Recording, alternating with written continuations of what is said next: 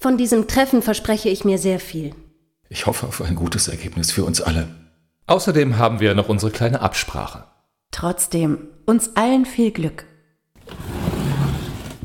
Einen schönen guten Abend, die Herrschaften. Sie möchten jetzt bitte eintreten. Vielen Dank. Sehr beeindruckend.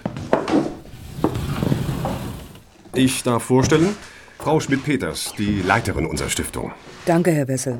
Guten Abend. Guten Abend. Vielen Dank für die Einladung. Endlich lernen wir uns persönlich kennen.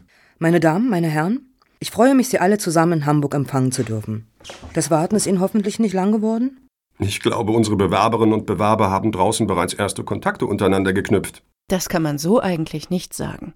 Dann sind Sie, Frau Holpert-Mang, von der Initiative Wir sind wichtig? Ja, was natürlich nicht heißen soll, dass ich normalerweise nicht auch gerne Kontakte knüpfe.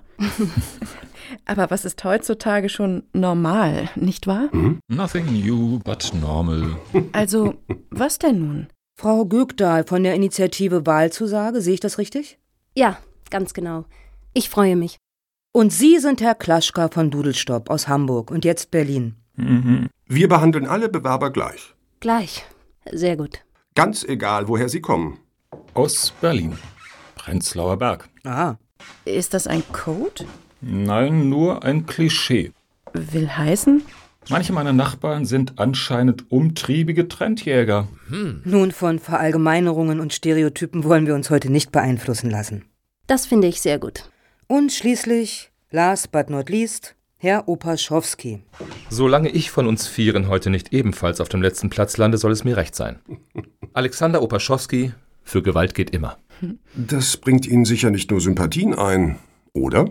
Doch, eigentlich schon. Warum denn auch nicht? Es freut mich, dass Sie alle den Weg zu uns gefunden haben. Meine Damen, meine Herren, nehmen Sie doch bitte Platz. Was für ein schöner grauer Tisch. Ist das ein echter Pössenbacher? Aber ja, die großzügige Schenkung einer politischen Eminenz. Sie sind mit der Satzung unserer Stiftung Moderne 21 vertraut? Um ehrlich zu sein, eine Doktorarbeit könnte ich jetzt nicht darüber schreiben. Ich hatte ebenfalls gehofft, dass. äh, Naja, so ein bisschen allgemein und mehrdeutig ist Ihr Kodex ja tatsächlich an einigen Stellen. Aber Ihre aller Erwartungen sind dafür umso eindeutiger. Sehe ich das richtig? Herr Wessel, wirklich. Nun gehen Sie die Herrschaften doch nicht gleich so an. Ach, das ist schon in Ordnung. Wir erhoffen uns ja tatsächlich etwas von Ihnen. Und das nicht zu knapp, wenn ich das für uns viermal so sagen darf. Ist mir eher nicht so recht, wenn ich ehrlich bin. Und das ist jetzt der Fall, ja? Jetzt und überhaupt. So wirklich. Dann also doch ein paar zusammenfassende Worte über unsere überparteiliche, aber dennoch staatsnahe Stiftung Moderne 21 und ihr Selbstverständnis. Oh ja, Es kommt immer häufiger vor, dass Bürger dieses Landes die Entscheidungsträger in Politik, Wirtschaft und Gesellschaft scharf kritisieren. Das geschieht jedoch in den allermeisten Fällen völlig ungerechtfertigt. Denn bei den Spitzenkräften handelt es sich fast ausnahmslos um seriöse Experten, die sich fest am Gemeinwohl orientieren. Trotzdem möchte die Stiftung Moderne 21 jenen Fehlgeleiteten eine Stimme und ein wenig Halt geben, die fälschlicherweise meinen, sie würden von staatlichen Institutionen bevormundet, von Politikern übervorteilt und von der Wirtschaft ausgebeutet. Herr Wessel, Wir alle wissen, dass die Bundesrepublik ein Land mit Zukunft ist und dass die Veränderungen im Bevölkerungsaufbau Deutschland interessanter machen. Durch die ungewöhnliche demografische Entwicklung stehen große Umbrüche bevor. Unausweichlich. Richtig. Verantwortungsbewusste Bürger begreifen das allerdings als Chance. Man muss halt die ja leider sehr störungsanfällige soziale Keimzelle Familie nach und nach durch kompetente staatliche Einrichtungen ersetzen. hm. Verschiedene Ministerien widmen sich dem bereits seit den 70er Jahren. Krude Ansichten, wie solche, nach der die kinderunabhängige Single-Gesellschaft zum Scheitern verurteilt ist, haben deshalb keine Zukunft. Frau Schmidt-Peters? Gerne. Als für die allgemeine Lebensqualität besonders günstig erweisen sich außerdem die weitreichenden Aktivitäten des Sozialstaats.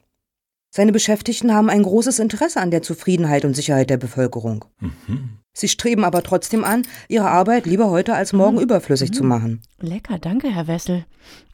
Aus dem wachsenden Einfluss des Staates auf das Leben der Menschen resultiert nach Auffassung unserer Stiftung ein Mentalitätswandel, der Tatendrang und Optimismus fördert, wenn Politik und Wirtschaft ihn nur richtig flankieren. Herr Wessel? Wir von der Stiftung Moderne 21 bringen uns mit Kreativität, Zeit und Geld für gemeinschaftliche Zwecke ein.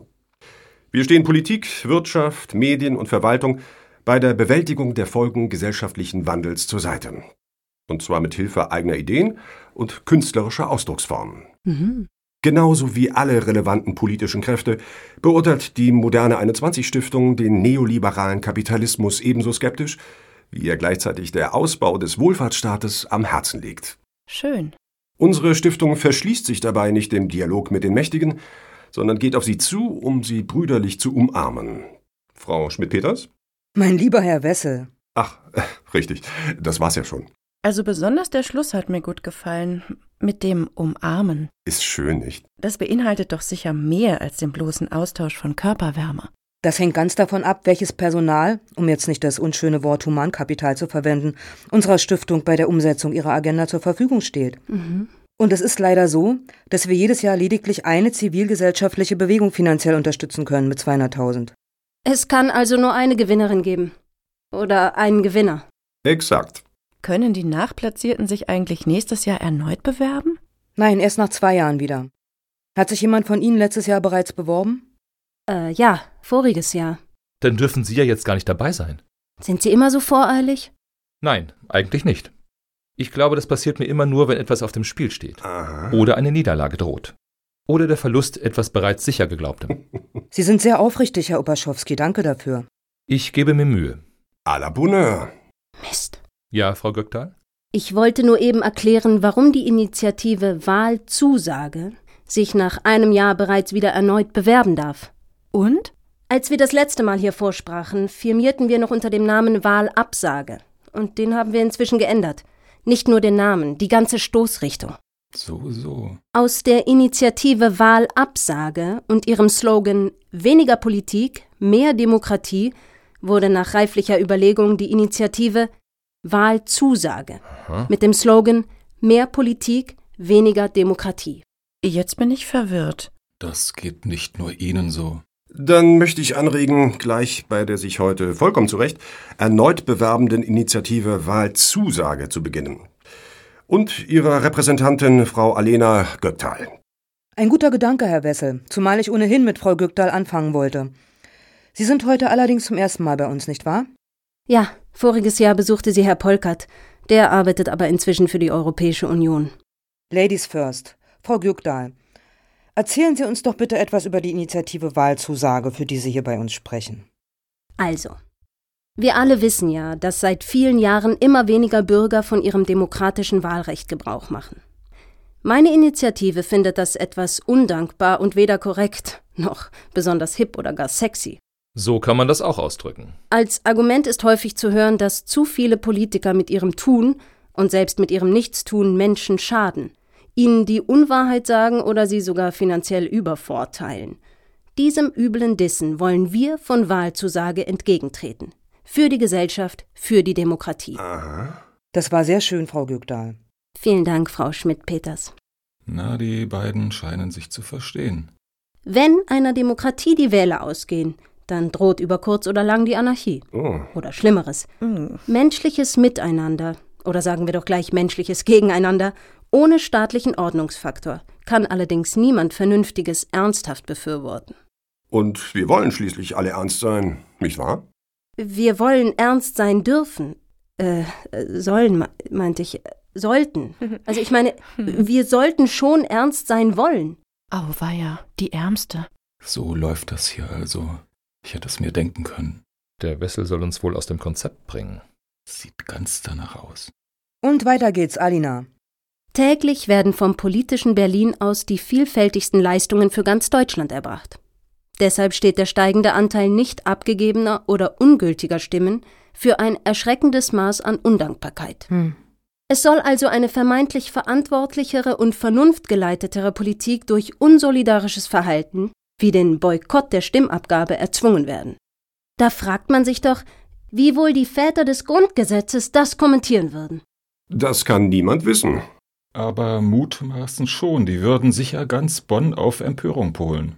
Und dabei entsprechen uneingelöste Wahlstimmen oft nicht einmal bewussten Verweigerungen, sondern haben ganz banale Ursachen. Geben Sie mir bitte mal den Zucker. Trotzdem werden sie automatisch den Gegnern der modernen Parteidemokratie zugerechnet. Dankeschön. Das ist nicht fair. Hm. Und unsere Initiative Wahlzusage wirbt deshalb mit ihren bescheidenen Mitteln um mehr Enthusiasmus für das Wirken unserer Volksvertreter. Sehr schön, wirklich. Wir bleiben allerdings nicht bei den Politikerinnen stehen. Wenn man sagt, man tritt couragiert für die politische Durchgestaltung des Alltags ein, und das tut meine Initiative, dann sollte man sich konsequenterweise auch für mehr Steuergerechtigkeit und mehr Steueraufkommen, kurz mehr Akzeptanz für das Steuerwesen einsetzen. Äh, halt, stopp. Stopp, danke schön. Wir werden demnächst eine Goodwill-Kampagne starten, die verdeutlicht, dass Steuern nicht nur allgemein die Volksgem Hoppla. die Solidargemeinschaft stärken, äh, nämlich Steuern stellen ganz fundamental, bildlich gesprochen, das Futter für Politik dar. Ihr Fehlen kommt daher Nahrungsentzug gleich. Und der bedeutet dann konkret Hungertod für Gerechtigkeit, Gleichstellung und Wohlsein. Oh, Das kann niemand wollen, das darf niemand wollen. Oder sieht das jemand anders? Das würde ich mich jetzt gar nicht mehr trauen. Ich werde in Zukunft immer brav mein Kreuz machen. gehören Sie denn eigentlich zur Zielgruppe, Frau Holpert? Hm, Mang, holpert Mang. Und wie meinen Sie das mit Ihrer Zielgruppe? Erklärt sich Ihr besonderes Interesse aus einer möglichen Nähe zum Milieu der Nichtwähler? Und wenn es so wäre? Wussten Sie das nicht? Hm? Wahlverweigerer bekommen Punktabzug für ihr nächstes Leben. Meinen Sie bei Ihrem Karma? Was wissen Sie darüber? Nichts? Gar nichts? Weil es nicht stimmt? Allerdings. Aber wer kann das schon mit Sicherheit ausschließen? Ah, Es deckt sich jedenfalls nicht mit den Überzeugungen unserer Initiative. Wir wollen die Abweichler nicht diskriminieren und mit Punktabzug bestrafen. Diskriminierung ist ein Verbrechen. Wir wollen die Verweigerer abholen und mitnehmen zur Urne, zur Wahlurne. Also das bekommt jetzt hier irgendwie so einen düsteren Touch. Dabei wollen wir uns doch hier und heute dem Leben zuwenden. Ihrem Leben, Frau Gögdahl. Ja? Was ist damit? Das möchten wir gerne von Ihnen hören. Ach richtig, der Personality Talk. Sehr gerne. Geboren wurde ich in Ankara in den 60ern. Sie werden es bereits geahnt haben, ich bin türkischer Abstammung. wie schön. Sonne, Mond und Sterne. Ja, Sonne, Mond und Sterne. Wasser und Wind nicht zu vergessen.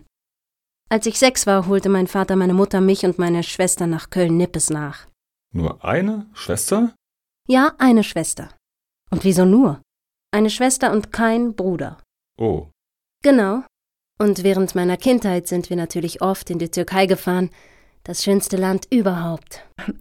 Absolut. Haben Sie dort vielleicht auch Ihren späteren Mann ge... Nein, habe ich nicht. Keineswegs. Ach, Und denken Sie mal bloß nicht, dass mich diese Türkei-Besuche besonders geprägt hätten. Von meiner politischen Initialzündung ganz zu schweigen. Die hatte ich erst später auf dem Gymnasium in Nippes. Wo auch sonst. Nippes? Ich kenne mich in Köln nicht gut aus. Gibt es denn da besonders harte soziale Gegensätze? Wo gäbe es die nicht? Hm. Aber darum ging es dort nicht in erster Linie. Rechtsextreme? Gab's da vielleicht Hass gegen Ausgegrenzte und Abgehängte? Auch nicht mehr Rechte und Menschenrechtsfundis als sonst überall. Nein. Es war so. In der Schule wurde schnell unübersehbar, dass es eine kleine Gruppe von Mädchen gab, die hübscher waren als andere. Ich meine nicht besser gekleidet, sondern von Natur aus schöner. naja. Das fand ich nicht gerecht. Unfair. Einer modernen Gesellschaft unwürdig. Solange es an Schulen noch Noten gibt, muss man sich sowieso über nichts wundern. Das sowieso. Aber die wurden garantiert auch bevorzugt. Und das schrie für mich nach einem entsprechenden Ausgleich. Ah, raffiniert. Bitte? Aber ist Schönheit nicht sowieso subjektiv? Auf keinen Fall. Schön wär's. Aus diesem und aus anderen Gründen habe ich mich politischen Parteien angeschlossen, die sich Gerechtigkeit, also die Aufhebung von Unterschieden, auf die Fahnen geschrieben haben. Und zwar mit zunehmender Glaubwürdigkeit in der klassischen Reihenfolge Rot, Grün, Lila. Schick, schick. Um gesellschaftlichen Fortschritt zu unterstützen, ist es nötig, dass wir alle wählen gehen. Hm? Ja. Eines habe ich noch nicht verstanden. Wollen Sie jetzt hübsche Frauen hässlicher machen oder hässliche Frauen hübscher? Das schreit, wenn man's denn mal ernsthaft angehen wollte, Herr Opaschowski, viel eher nach einer politisch gestalteten Quotenregelung, die man im Einzelnen natürlich noch verhandeln müsste. Hätte ich mir denken können. Ja, haben sie aber offenbar nicht. Es bedarf einer Quote. damit wenigstens eine gewisse Kompensation stattfindet, wo die Natur noch nicht gerecht und modern genug ist. Ein schöner Ansatz, Frau Gögdahl. Übrigens, wie Sie Ihre Haare tragen, erinnert mich persönlich ein wenig an die junge Nana Muskuri, Mhm. die wunderbare Sängerin. Ja, stimmt. Gibt es in Ihrer Familie vielleicht einen kleinen hellenischen Einschlag? Nicht, dass ich wüsste. Wenn dann eher einen armenischen. Auch schön. Und nun zu Ihnen, Herr Opaschowski. Ja, bitte? Freie demokratische Wahlen sind im Vergleich zum Gegenstand der Initiative, für die Sie hier bei uns vorsprechen, ein junges Phänomen. Was meine Initiative antreibt, das gibt es bereits seit Menschengedenken. Prostit. Hm. Entschuldigung, wir reden von. Gewalt geht immer. Ja, richtig. Violare humanum est. Einfach draufhauen. Beziehungsweise zusammenfalten. Ich war leider nie sehr gut in Latein. Sie kommen aus Duisburg. Ja, Sind Sie etwa bekannt mit nein. Das war schließlich nur eine Fernsehfigur. Ein furchtbar gestriger Macho. Herr Opaschowski sieht ihm zum Glück auch überhaupt nicht ähnlich. Wenn dann eher seinem Mitarbeiter, diesem Tanne, Ta Tannenbaum. Danke. Ich meine das als Kompliment. Natürlich. Duisburg ist jedenfalls groß genug, dass dort nicht alle miteinander bekannt sind. Bekannt oder verwandt. So schlimm wäre das ja wohl auch nicht. Ansichtssache. Danke, Herr Klaschka. Sie kennen Duisburg? Nicht näher. Aber immerhin hat auch Dudelstadt seit dem Juli 2010 eine gewisse Affinität zu dieser Stadt. Wohl eher zu einem Tunnel. Äh, Das darf doch wohl nicht wahr sein. Er meint die Dudelparade. unerhört? Drei Minuspunkte für Pietätlosigkeit? Ja, wenn schon, dann 21 Minuspunkte. Sie haben recht. Herr Opaschowski, bitte, wie sieht es aus mit dem Verhältnis der Bürger zur Gewalt? Teile der Öffentlichkeit reagieren leider mit wachsendem Unmut auf den vermeintlich zu laschen Umgang mit gefährlichen Straftätern. Mhm. Es verbreitet sich die absurde Ansicht, das Strafrecht wirke nicht abschreckend, weil immer mehr Gewaltverbrecher in Deutschland ohne gerichtliche Verurteilung davonkommen. Wer verbreitet solche Ansichten? Na, zum Beispiel hanseatische Schafmacher mit Lippenherpes. Und als wäre das noch nicht genug, stoßen sinnvolle kriminologische Relativierungen bei Laien regelmäßig auf vorschnelle Ablehnung. Etwa die, wonach eine Mehrzahl von gefährlichen Schlägern sich bei genauerem Hinsehen lediglich als etwas zu groß geratene Jungs entpuppt. Die netten Jungs von nebenan. Außerdem wird gern übersehen, dass gerade jungen Tätern ein förmliches Strafverfahren oft mehr schadet als nutzt. so, so. So viel zur Bestandsaufnahme. Unterstellen Sie dem Mann und der Frau auf der Straße denn folgerichtig Ignoranz? Naja, wir haben es mit dem hartnäckigen Trend zu tun, dass immer mehr Bürger das bewährte, täterorientierte Rechtssystem nicht zu schätzen wissen. Wohl wahr. Es gibt Gewaltverbrechen, bei denen Menschen schweren Schaden nehmen. Das bestreitet ja niemand. Mhm. Aber die Öffentlichkeit reagiert mit wachsendem Unmut auf den in ihren äh, und nur in ihren Augen paradoxen Umgang mit gefährlichen Straftätern. Das ist ein relativ neues Phänomen. Neu muss ja nicht automatisch falsch sein. Doch. Denn Gesellschaft ist ohne Kriminalität kaum denkbar und genau genommen auch nicht wünschenswert, wenn wir keinen Orwellschen Überwachungsstaat wollen. Beschützen muss ja nicht automatisch überwachen heißen. Genau genommen schon. Wir können das später diskutieren. Herr Opaschowski, Aus Sicht meiner Initiative ist der Umgang mit Gewaltkriminalität durch Polizei, Justiz und Politik vorbildlich. Und deshalb sollte er von den Bürgern mit Vertrauen belohnt werden. Trotzdem bleibt Gewalt einfach ein natürlicher Teil der sozialen Ordnung, mit dem wir leben müssen. Na danke. Aber bitte. Eine Lösung wäre zum Beispiel, Frau Holpert-Mang, dass verantwortungsbewusste Frauen und Männer sich bemühen, aggressive Menschen nicht unnötig zu provozieren. Auf keinen Fall. Und zwar weder durch vermeintlich mutiges, noch durch übertrieben couragiertes Verhalten. Das klingt ein wenig zynisch. Ho, zynisch geht ganz anders. Da unterstellt man der Kriminalpolitik schon gerne mal, durch Bagatellisierung von Gewaltverbrechen die Bevölkerung absichtlich zu verängstigen. Oder durch überzogenen Täterschutz. Und zwar damit die eine Vergrößerung des Staatsapparates akzeptiert, in der Hoffnung auf mehr Sicherheit für Leib und Leben. Das ist Zynismus. Mhm. Eine solche Strategie würde den Interessen der Bürger entgegenlaufen. Daher ist diese Unterstellung abwegig. Und das ist Sarkasmus. Mhm. wie auch immer. Ihr Fazit bitte, Herr Opaschowski. Moderne Menschen sollten sich mit den leider alltäglich gewordenen Gewaltdelikten abfinden und arrangieren. Boah. mögen die im Einzelnen auch noch so unangenehm erscheinen. Die Initiative Gewalt geht immer leistet hierzu einen Beitrag. Und zwar indem sie übertriebene Erwartungen zum Thema Kriminalitätsbekämpfung mit dem notwendigen politischen Realismus konfrontiert und so Enttäuschungen vorbeugt. Hm. Die wären nämlich unvermeidlich. Haben Sie eventuell einen persönlichen Bezug zu Ihrer Initiative? Wurden Sie als Kind vermöbelt? War Ihr Vater Tischler? Hm? Oder ihre Mutter? Haben Sie selber geprügelt? Wie kommen Sie darauf? Weil ich rote Haare habe? Hm. Natürlich nicht. Nur so. Also wirklich, Herr Wessel. Wieso? Hm? Ich habe mich nicht mehr gekloppt als alle anderen gesunden Jungs. Und Mädchen. In Duisburg. In Duisburg, in Kloppenburg, wo auch immer. Also, um das mal zu beenden. Der Sprecher der Initiative Gewalt geht immer könnte ebenso gut in jeder anderen Stadt neben Duisburg beheimatet sein. Duisburg ist keinesfalls das Zentrum der Gewaltkriminalität in der Bundesrepublik und strebt diesen Status meines Wissens auch nicht an. So, so. Es scheint leider nötig, das hier mal ausdrücklich zu betonen. Wir halten fest. Herr Upaschowski hat sich weder als Gewalttäter noch als Gewaltopfer profiliert. Höchstens als Trainer. Jetzt kommt's nämlich. Ein kleines bisschen Spaß muss einem die Arbeit doch ab und zu auch machen, oder? Grundsätzlich ja. In erster Linie arbeitet man natürlich für die Gesellschaft, aber Spaß als Nebeneffekt gerne. Und für was waren Sie Trainer? Wir boxen ja seit langem mit jungen Straf- und Intensivtätern. Darüber liest man viel. Wir helfen den jungen Männern, ihre Techniken zu verfeinern. Die dürfen sie dann aber natürlich im wirklichen Leben nicht anwenden. Und das tun sie idealerweise später auch nicht. Das ist gut. Und ich denke, mit etwas anderem als Gewalt können Sie realistischerweise junge Menschen, die nichts anderes kennen als Gewalt, auch nicht erreichen. Mit weltfremden Anschauungsunterricht über Frieden und Nächstenliebe würden Sie die sicher nur zusätzlich traumatisieren, durch einen Kulturschock. Die Bergpredigt versteht nun mal nicht jeder, allein schon sprachlich. Eben. Es würde einem niemand zuhören. Naja, wenn Sie Boxkurse für Gewalttäter befürworten, sind Sie vermutlich auch für Ballerspiele? Aber ja, auch da gibt es Regeln, gegen die nicht verstoßen werden darf.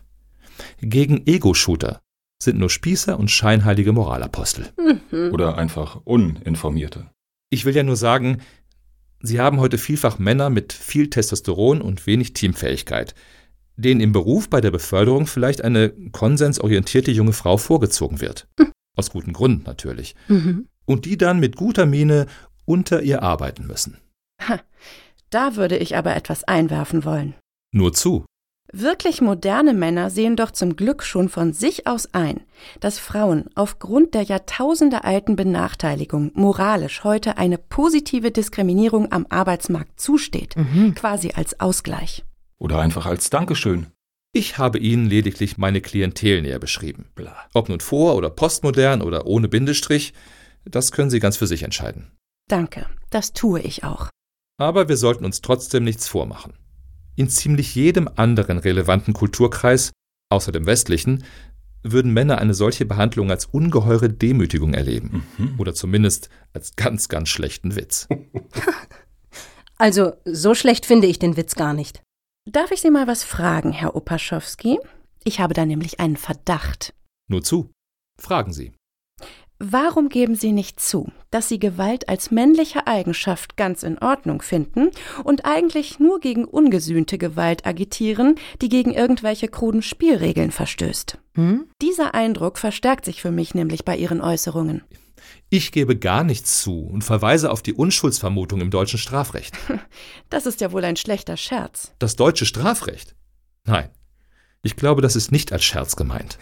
Nach Lachen ist mir, ich darf das mal hier so sagen, sowieso immer weniger zumute in Ihrer Runde. Oh. Besonders viel Freude scheint Ihnen die Arbeit für Ihre Initiative also nicht zu bereiten. So habe ich das nicht gesagt. Aber gibt es nicht vielleicht doch auch positive Aspekte? An Gewalt? Ein Lichtblick vielleicht? Ich bin schon zufrieden, wenn ich zweimal in der Woche mit den Jungs boxe. Das lässt ja tief blicken. Ja, genau. Immer fester auf die Schnauze. Herrje. Mit voller Wucht, aber fair. Bis einer auf dem Boden liegt und völlig ausgepowert ist. Sie haben einen Hang nach unten. Wie? Aber eben sportlich. Mit klaren, bewährten Regeln. Boah. Mann gegen Mann. Och. Täter gegen Täter, wenn Sie so wollen. Mhm. Gegen die Gleichsetzung von Mann und Täter werden Sie hier keinen Widerspruch ernten. Mhm. Frauen kämpfen anders. Mhm. Die haben die Quoten. Und die Politik. Und wieder eine Portion Klartext. Das ging wohl gegen mich. Hm? So spricht kein souveräner Gewinner, das müssen Sie zugeben, Herr Upaschowski. Das mag sein, Frau Schmidt-Peters, aber ebenso wenig ein routiniertes Opfer. Täter und gleichzeitig Opfer, wie ausgewiesene Experten ja immer wieder betonen. Wir wollen schließlich keine einseitige Opferfixierung. Verlierer und gleichzeitig Sieger. Hm. Ich glaube, mit dieser Logik kommen Sie am besten über den heutigen Abend, Herr Opaschowski. Opfer machen ja andere Menschen erst zu Tätern. Äh? Kann man den nicht mal stoppen? Wie war das? Äh, sind Sie alle gut versorgt mit Getränken und Häppchen? Vielen Dank, alles bestens. Die Spießchen sind köstlich. Sehr leckere Häppchen. Dafür muss man auch ziemlich lange in der Küche stehen. Ja. Die eine Hand verschickt die Einladungen und die andere bereitet mit dem Fingerfood alles vor, Herr Wessel. Auf jeden Fall eine erfolgreiche Arbeitsteilung. Leider bin ich kein sehr guter Fingerer. Das kann man alles lernen. Ich finde allerdings. Doch etwas nicht zu Ihrer Zufriedenheit, Frau Holpert-Mang? Nein, nein, gar nicht. Im Gegenteil. Wie darf ich das verstehen? Die, die Häppchen haben es wirklich in sich. Na klar. Beginnt jetzt also das große Einschmeicheln. Jetzt erst. Sie verstehen mich falsch. Was ist denn nun?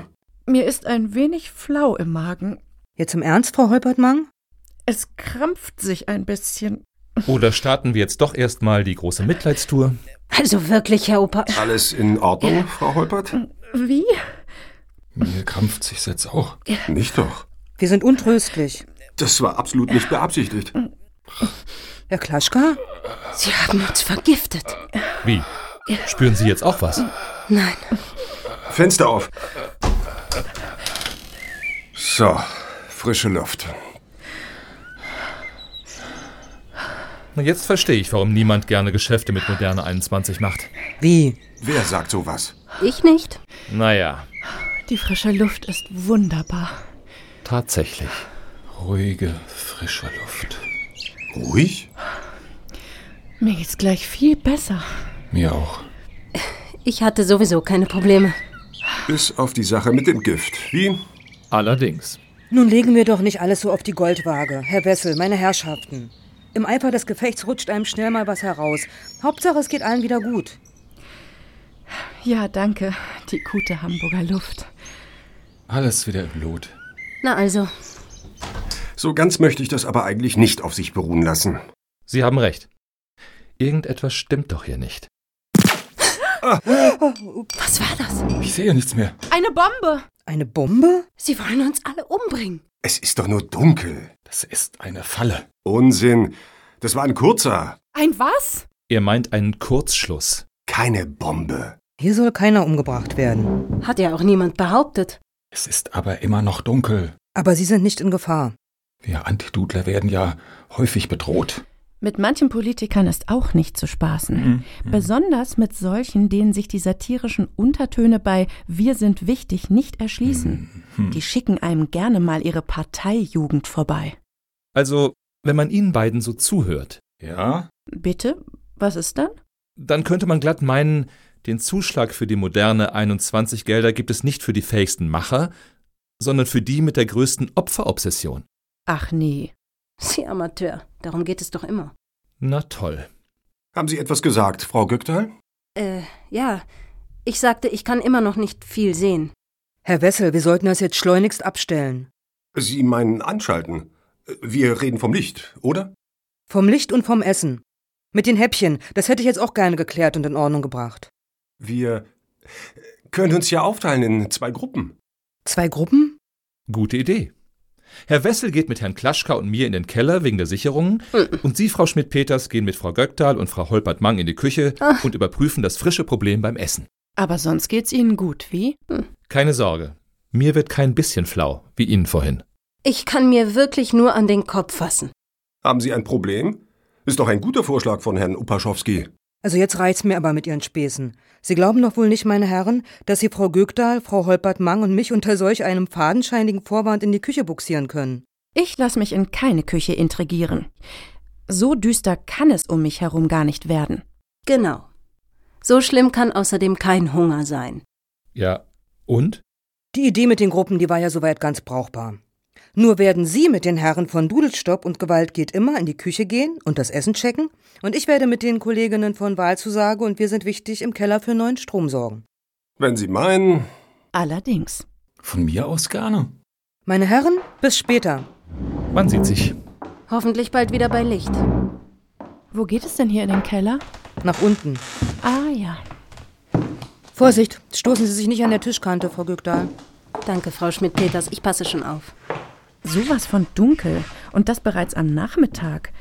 In Antalya ist es jetzt bestimmt noch hell, nicht, Frau Gückdahl? Ich habe nicht die geringste Ahnung, Frau Holpertmann. Gehen wir wirklich in die Küche? Natürlich nicht. Ach, ich dachte, Aber Sie können ja. alleine. Mit mir brauchen Sie nicht zu rechnen, Herr Klaschka. Ist es Ihnen tatsächlich solch ein Bedürfnis, in die Küche zu gehen? Eigentlich schon, war doch so vereinbart. Aber ich weiß ja nicht, wo was steht. Außerdem, im Dunkeln dürfte ich nicht viel sehen, geschweige denn finden. Die Küchenfenster gehen, anders als die hier in unserem Tagungsraum, zum Vorgarten hin. Da haben Sie genügend Licht von der Straßenlaterne und können leicht das Bier finden. Das Bier. Guter Gedanke. Ein fast voller Kasten steht im unteren Kühlfach. Sie werden ihn schon finden. Soll ich nicht doch auch noch was anderes mitbringen? Außer Bier. Tja, mal überlegen. Wir sind Männer, oder? Ich weiß nicht, ich meine schon. Aber die Damen werden vielleicht doch etwas befremdet sein, wenn nur noch Bier zu trinken da ist. Frau Göckdahl zum Beispiel. Warum sollte denn gerade Frau Göckdahl befremdet darüber sein? Ich weiß auch nicht. Äh, Sagen Sie doch auch mal was, Herr Opaschowski. Also ich finde Bier total ausreichend. Und außerdem sind ja noch die angebrochenen Getränke da. Da hören Sie's, Herr Klaschka. Also bis gleich.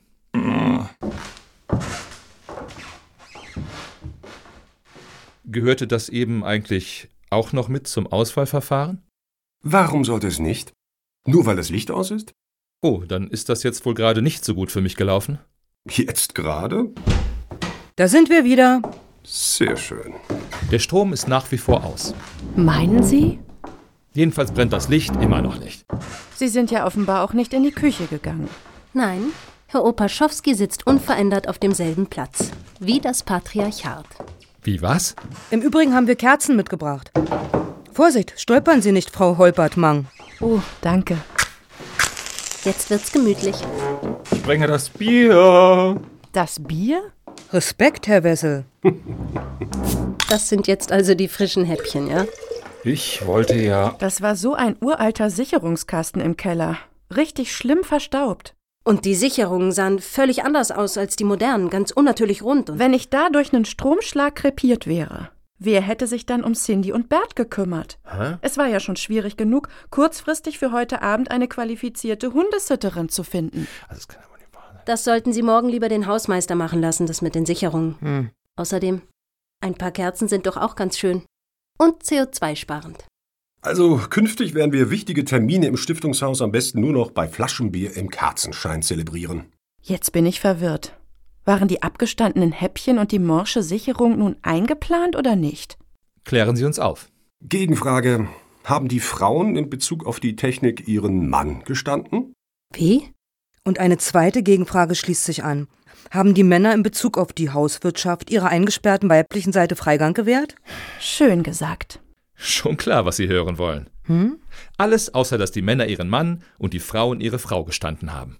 Na dann, sagen Sie das doch einfach. Geschenkt. Soll ich? Also kein Plan. Kein Plan. Keine Widerlegung der Geschlechterklischees. Eins zu eins, unentschieden. Sind sie alle gut versorgt mit Trinken? Und können sie alle genug sehen? Ja? Danke. Wunderbar.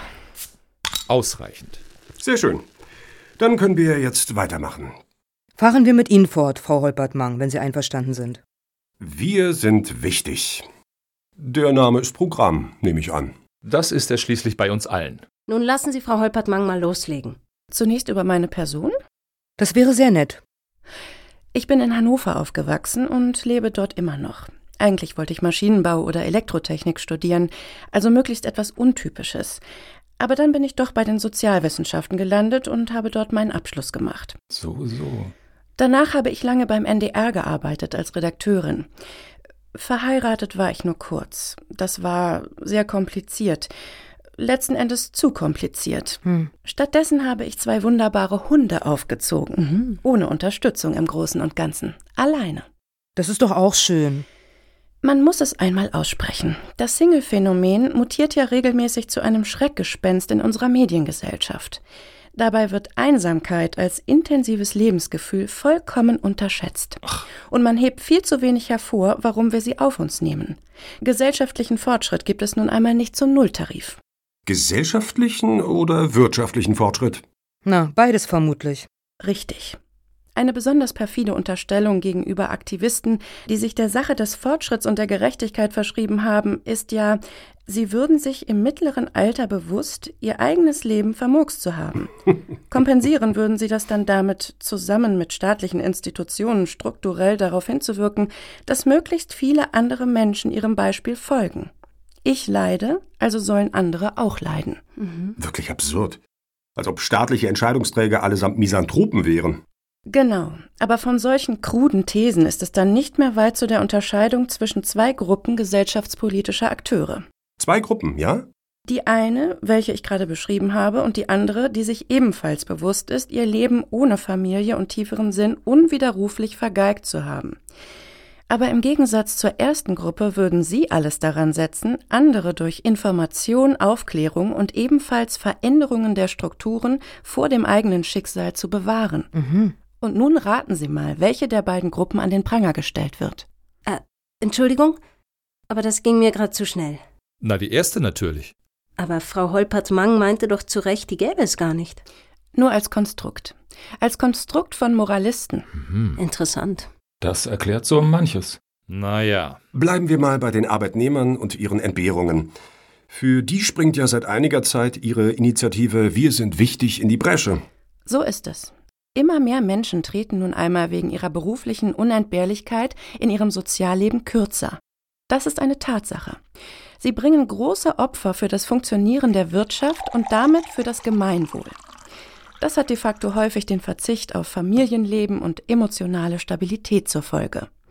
Beides kein Pappenstiel. Man darf das nicht schönreden. Aber irgendwie muss die Gesellschaft darauf doch reagieren.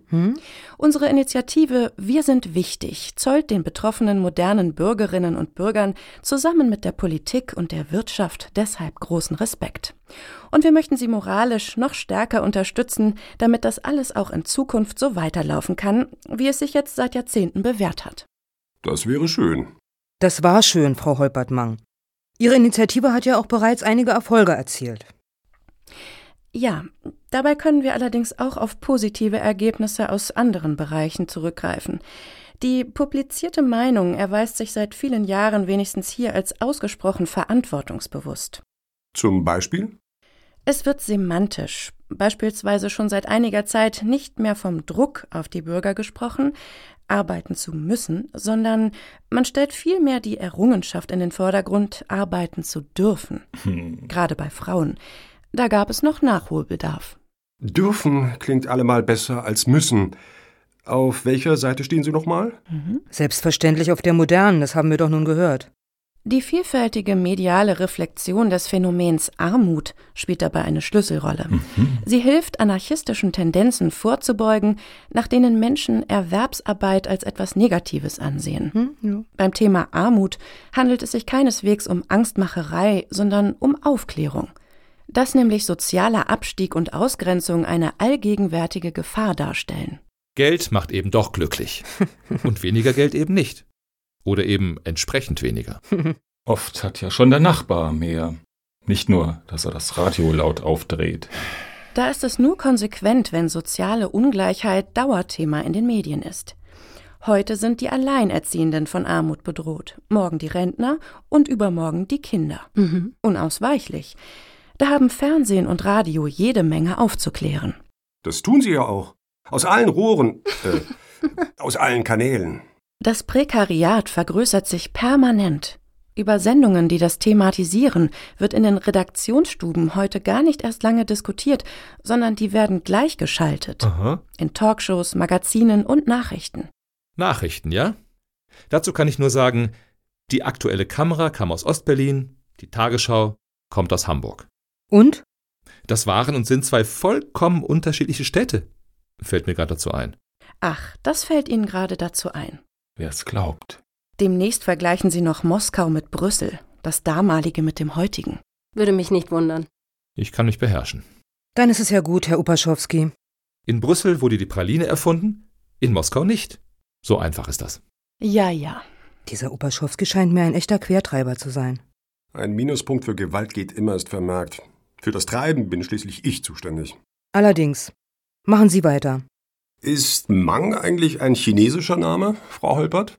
Was soll das denn jetzt? Was bezwecken Sie denn mit der Frage? Äh, nein, es ist kein chinesischer Name. Gut pariert. Ich meine, und wenn? Genau. Wenn wir schon im Fernöstlichen schwelgen, dann lassen Sie mich doch lediglich erwähnen, dass ich vom Girly-Look der Mangas einfach nicht lassen kann. Ich finde den einfach zu genial. Das Make-up, die Farben, die Strähnchen. Das steht Ihnen. Finde ich auch, Frau Holpertmang. Danke. Ich mag ja nur den ganz soften Style. Schließlich bin ich auch schon ein bisschen aus dem Teenager-Alter raus.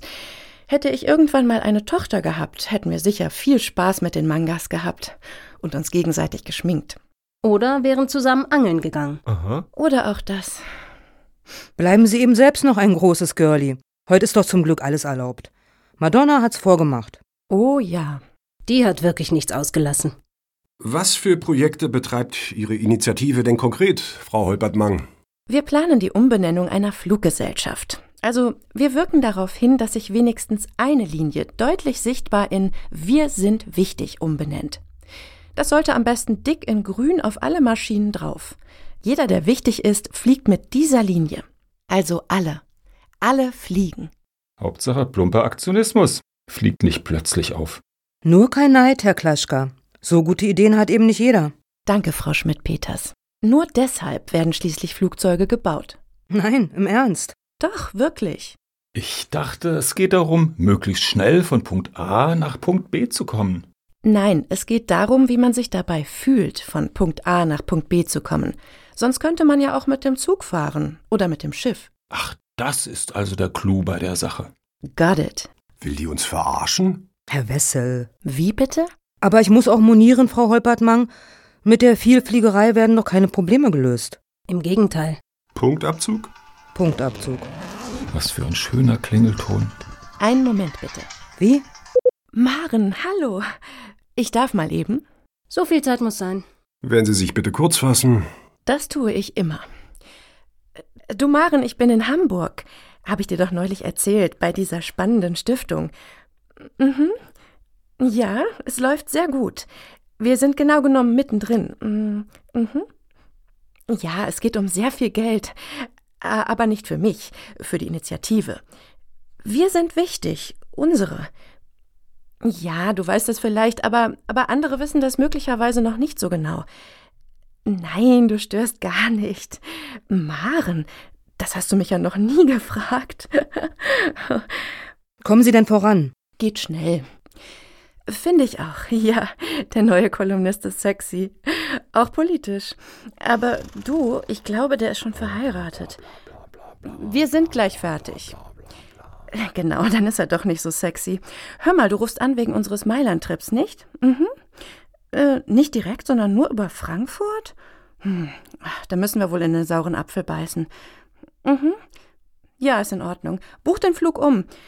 Aber sicher kann man in Mailand auch am Sonntag shoppen. Die wollen dort doch auch Geld verdienen.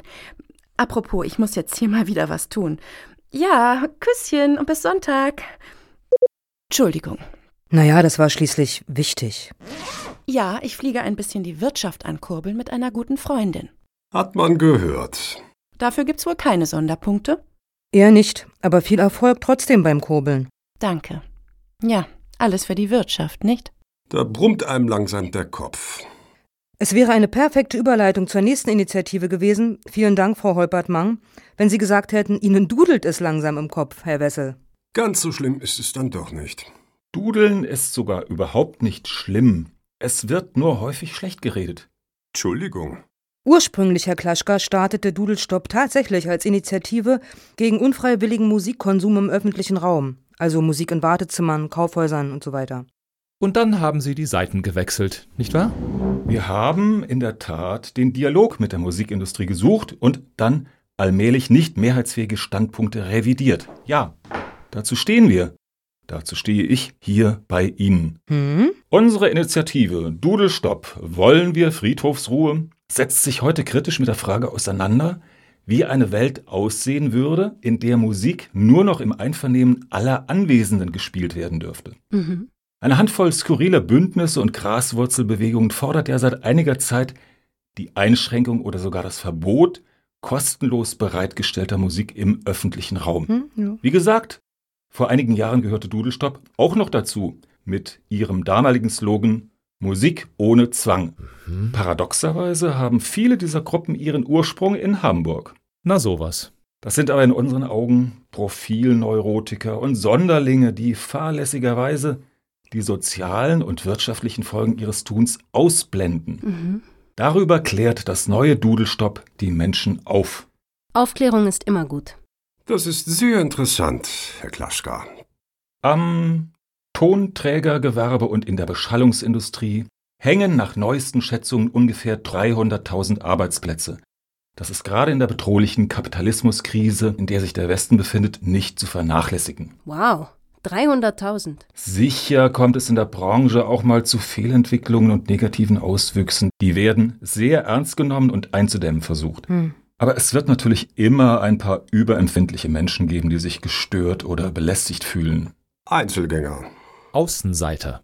Wissenschaftler vermuten tatsächlich, dass die schwindende Rücksichtnahme im täglichen sozialen Miteinander auf veränderte Familienstrukturen zurückzuführen ist. Mhm. Es fehlen halt immer öfter Geschwister und Väter. Aber solche Aussagen sollte man bis zur Vorlage solider empirischer Studien zurückhalten. Absolute Zustimmung. Spekulation. Die Familienkarte zu spielen, das ist schon arm. Hm.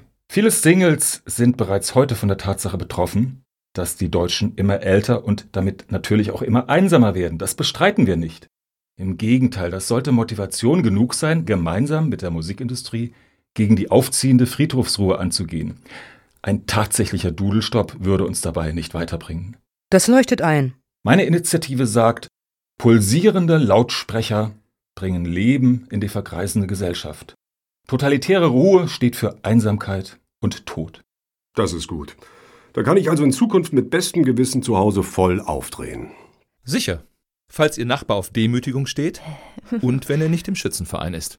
Herr Klaschka, jetzt vielleicht erstmal zu Ihrem persönlichen Werdegang. Wie wird man im positiven Sinne ein Musiklobbyist und ein Schrecken für die Freunde der Stille? Ich komme aus Hamburg. Die Stadt war lange Zeit der Standort der Musikindustrie in Mitteleuropa. Mhm. Das hat mich wohl geprägt in meiner Bejahung musikalischen Kommerzes. Als 18-Jähriger spielte ich sogar in einer Band mit. Wir waren zu dritt und nannten uns Abortive Gasp. Wie hübsch. Abgetriebenes Keuchen? Das lässt den guten Geschmack etwas hinter sich. Aber sollten wir nicht nachsichtig sein gegenüber jungen Männern auf Abwägen? Auch wieder wahr. Danke. Der Name war allerdings Programm. Na, sehr erfolgreich waren Sie damit wahrscheinlich nicht. Oder? Darauf kam es uns nicht an. Uns war wichtiger im Dezember 89, sowieso eine recht wirre Zeit, in der Szene-Diskothek Kirre das neue Jahrzehnt einzuläuten, die 90er. Einzuläuten. Wir haben jedenfalls geläutet und nicht gedudelt. Das Dudeln besorgten damals andere. Ich denke da vor allem an David Hasselhoff und die Scorpions. Äh. Naja, wirklich geschadet hat's auch nicht. Geile Zeiten, total geile Zeiten. Ich befürchte, wir drehen uns gerade etwas im Kreis. Hm. Vielen Dank für das schöne Hörgemälde, Herr Klaschka. Hm. Verbal dudeln wollen wir schließlich auch nicht. Immerhin. Ihre Frisur haben Sie aus jener Zeit halbwegs nach heute rübergerettet, wenn ich das mal so sagen darf, Herr Klaschka. Yes, Wave isn't dead, it never will be. Ja, die sterben nie aus. Die grundguten Popper. Die Gefahr sehe ich bei den ewigen Assis leider auch nicht. Nun ist aber gut. Mal etwas mehr Östrogen, wenn ich bitten darf. Nun haben wir es nämlich. Eigentlich sind jetzt alle Punkte auf der Liste abgehakt, oder, Herr Wessel? Das wollte ich damit andeuten. Dann machen wir es kurz und schmerzlos. Gewinner unter den Bewerberinnen und Bewerbern ist in diesem Wahljahr Frau Gökdal von der Initiative Wahlzusage Mehr Politik, weniger Demokratie. Ich gratuliere. Oh, Ich gratuliere ebenfalls. wie schön. Danke. Ich weiß gar nicht, was ich sagen soll. Ich habe Ihnen den Daumen gedrückt, Frau Göckdal. Ach ja? So ein Zufall. Ich auch. So ein Zufall. Ich nicht. War ja auch überflüssig, wie man sieht. Herr Upaschowski, Sie belegen übrigens den letzten Platz. Nicht doch, nicht doch. Doch, doch. Vielleicht sollten Sie Ihre Bewerbungsstrategie künftig etwas ändern. So, meinen Sie. Aber ich vermute fast, Frau Schmidt-Peters, hier lief parallel zu unserer Kandidatenbefragung wieder mal ein Stück hinter unserem Rücken. Ist das Ihr Eindruck? Das wäre allerdings unschön. Aber nicht das erste Mal. Stimmt. Dann stelle ich jetzt mal die Frage in die Runde. Warum sind Sie eigentlich alle so gefasst, meine Damen und Herren? Es geht schließlich um viel Geld. Sind wir gefasst? Was soll jetzt noch das Theater? Frau Schmidt-Peters und Herr Wessel erkennen offenbar den Unterschied, ob sich jemand über 200.000 freut oder nur über 50.000. Denen können wir nichts vormachen. Herr Opaschowski. Ja? Also wirklich. Hm? Sie sind nicht umsonst letzter geworden. Herr Wessel hatte schon ganz recht. 50.000? Ach, was soll's? Jetzt können wir's doch sagen. Ein bisschen mehr Ehrlichkeit stünde uns gut an. Die Show ist vorbei. Wir brauchen nicht mehr wahrheitsflexibel zu sein. Wovon reden Sie? Jetzt mal die Karten auf den Tisch, wenn ich bitten darf. Also, Wir haben vereinbart, unabhängig davon, wer gewinnt, das Geld unter uns aufzuteilen. Zu Vierteln, in vier gleiche Teile. ich verstehe. Dann war die ganze Debatte, dann war die ganze letzte Stunde mehr oder weniger überflüssig. So oder so ähnlich muss es den Abgeordneten im Bundestag gehen. Das ist wirklich enttäuschend. Ich dachte, die Latte hängt ohnehin nicht so hoch. Ich ging immerhin davon aus, Sie seien ein Wettbewerbstyp. Und jetzt dieses desillusionierte, rationale Verhalten. Wo ist Ihr komparativer Ansatz geblieben? Das scheint sie wirklich zu irritieren. Bleibt positiv zu konstatieren, dass kleine Absprachen unter Freunden nicht gegen Herrn Opaschowskis Ehre gehen. Gegen den Strich, gegen die Ehre, gegen was auch immer. Nein, überhaupt nicht. Ganz oben bei den Prioritäten stehen die Rechnungen, die zu bezahlen sind, und danach kommen gleich die Jungs. Und dann die Moral. Und von mir aus die Ehre. Ehre. Wenn ich das schon höre. Ist vielleicht eher ein Männerthema. Also jetzt reicht's. Wirklich etwas enttäuschend, das alles. Nun gut, denken Sie nicht, Sie seien die ersten Bewerber, die untereinander so verfahren. Sonst bekommen wir es aber meist erst ein paar Wochen hinterhergesteckt. In dieser ungenierten Offenheit ist das neu, da haben Sie recht, Herr Bessel. So oder so, es bleibt doch ein schaler Nachgeschmack. Sehen wir Sie in zwei Jahren wieder? Das wäre doch hübsch. Zyklisch sozusagen. Wird denn das Geld für Sie und Ihre Viererbande ganze zwei Jahre reichen? Kaum. Vielleicht mal zwei Monate. Glücklicherweise gibt es ja noch weitere staatsnahe Stiftungen. Konrad, Heinrich, Hans, Rosa und wen, wen habe ich jetzt noch vergessen? Na, die Friedrichs. Richtig. Und auch die vielgescholtene Wirtschaft erweist sich immer wieder als spendabel, insbesondere die Zeitarbeitsfirmen. Jeder hat ebenso seine Spezies. Ich kann jedenfalls für meine Initiative sagen, dass das Kriminologische Institut in Hannover seine finanziellen Mittel sehr weitblickend einsetzt. Die großen Plattenfirmen und Verlage stehen dem zum Glück kaum nach. Und auch die Talkshow-Honorare enttäuschen nur selten. Alles Verhandlungssache. Das hört sich vielversprechend an. Also hoffentlich gibt es Ihre Initiativen alle noch in zwei Jahren. Da bin ich guter Dinge. Gewählt wird ja eigentlich immer. Die Leute kriegen offenbar nie genug davon. Und das ist auch richtig und gut so. Wer nicht wählt, stärkt die Radikalen. Gedudelt wird mit Sicherheit ebenfalls weiterhin, kommerziell, privat, behördlich. Da braucht es eher mehr als wenige Initiativen, die das mit Aktionen begleiten. Auch die Staatsquote kann und wird kaum zurückgefahren werden. Im Gegenteil. Also steigende Aufopferung durch die Bürger und mehr Bedarf an Seelenbalsam durch uns. Tja. Und der berühmt-berüchtigte Notwehrexzess wird sicher nicht über Nacht zu Zivilcourage umgedeutet werden. Da wird die Justiz schon aufpassen und lieber mit uns kooperieren. Also gute Chancen, dass wir uns bald wieder hier in Hamburg sehen. Falls nicht etwas Unerwartetes passiert. Wie meinen Sie denn das? Wir wollen Sie nicht länger aufhalten. Wie? Herr Bessel, bringen Sie unsere Gäste noch zur Tür? Aber gerne. Meine Damen, meine Herren, auf Wiedersehen. Auf Wiedersehen. Ja, hoffentlich. Auf Wiedersehen.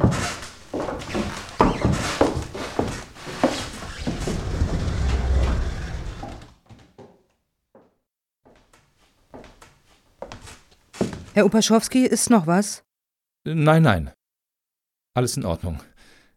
Ich komme schon.